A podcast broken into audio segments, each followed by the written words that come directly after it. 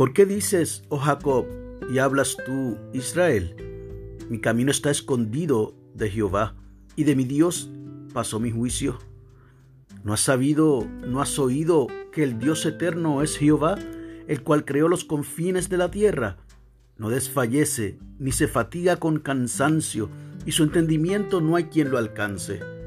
Él da esfuerzo al cansado y multiplica las fuerzas al que no tiene ningunas.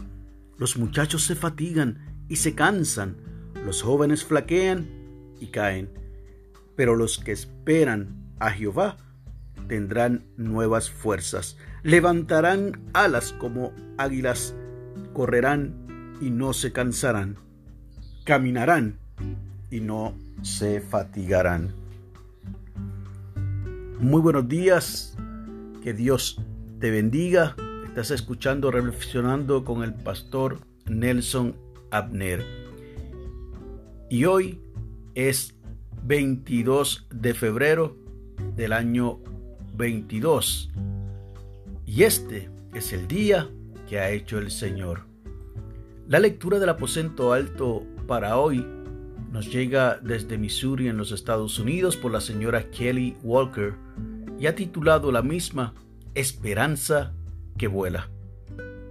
Leímos hace un momento la lectura bíblica que da base a la colaboración de hoy.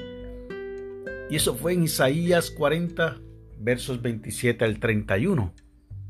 Pero así también nos regala esta hermana desde Missouri ese último verso que muchas veces lo escuchamos, lo repetimos, pero hoy debe cobrar mayor pertinencia en la vida de algunos y algunas de ustedes. Pero los que confían en el Señor renovarán sus fuerzas, volarán como las águilas, correrán y no se fatigarán, caminarán y no se cansarán. Nos dice la señora Walker. La valija se encontraba en el asiento trasero. Arranqué el auto en la entrada. Estaba a punto de comenzar el largo viaje para cuidar de un pariente. Antes de salir, puse mi cabeza sobre el volante y cerré los ojos, silenciosamente pidiendo el apoyo de Dios durante los próximos días.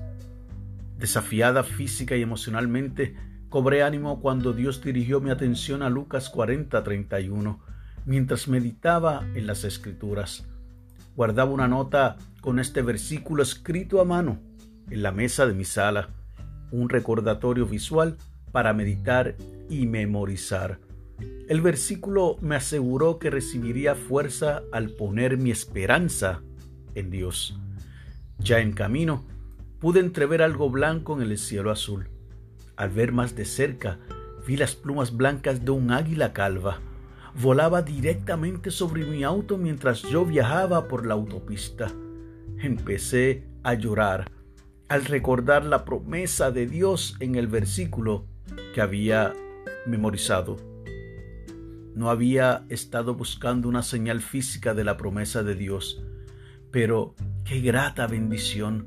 Dios estaba conmigo y me concedió la fortaleza que necesitaba y continuará fortaleciéndome al poner mi esperanza y mi confianza en el poder de Dios. Concluye la señora Walker. La oración de hoy, Padre Celestial, gracias por darnos fortaleza cuando estamos débiles y cansados. Ayúdanos a confiar en ti en lugar de nuestro poder y habilidad limitados. Amén. Y el enfoque de la oración es que oremos por los cuidadores. Y el pensamiento para el día, cuando confío en Dios, mi fuerza se renueva. Bonita ilustración que nos trae esta hermana desde Missouri, basada en este verso del profeta Isaías que nos permite nuevamente afirmarnos en las promesas del Señor.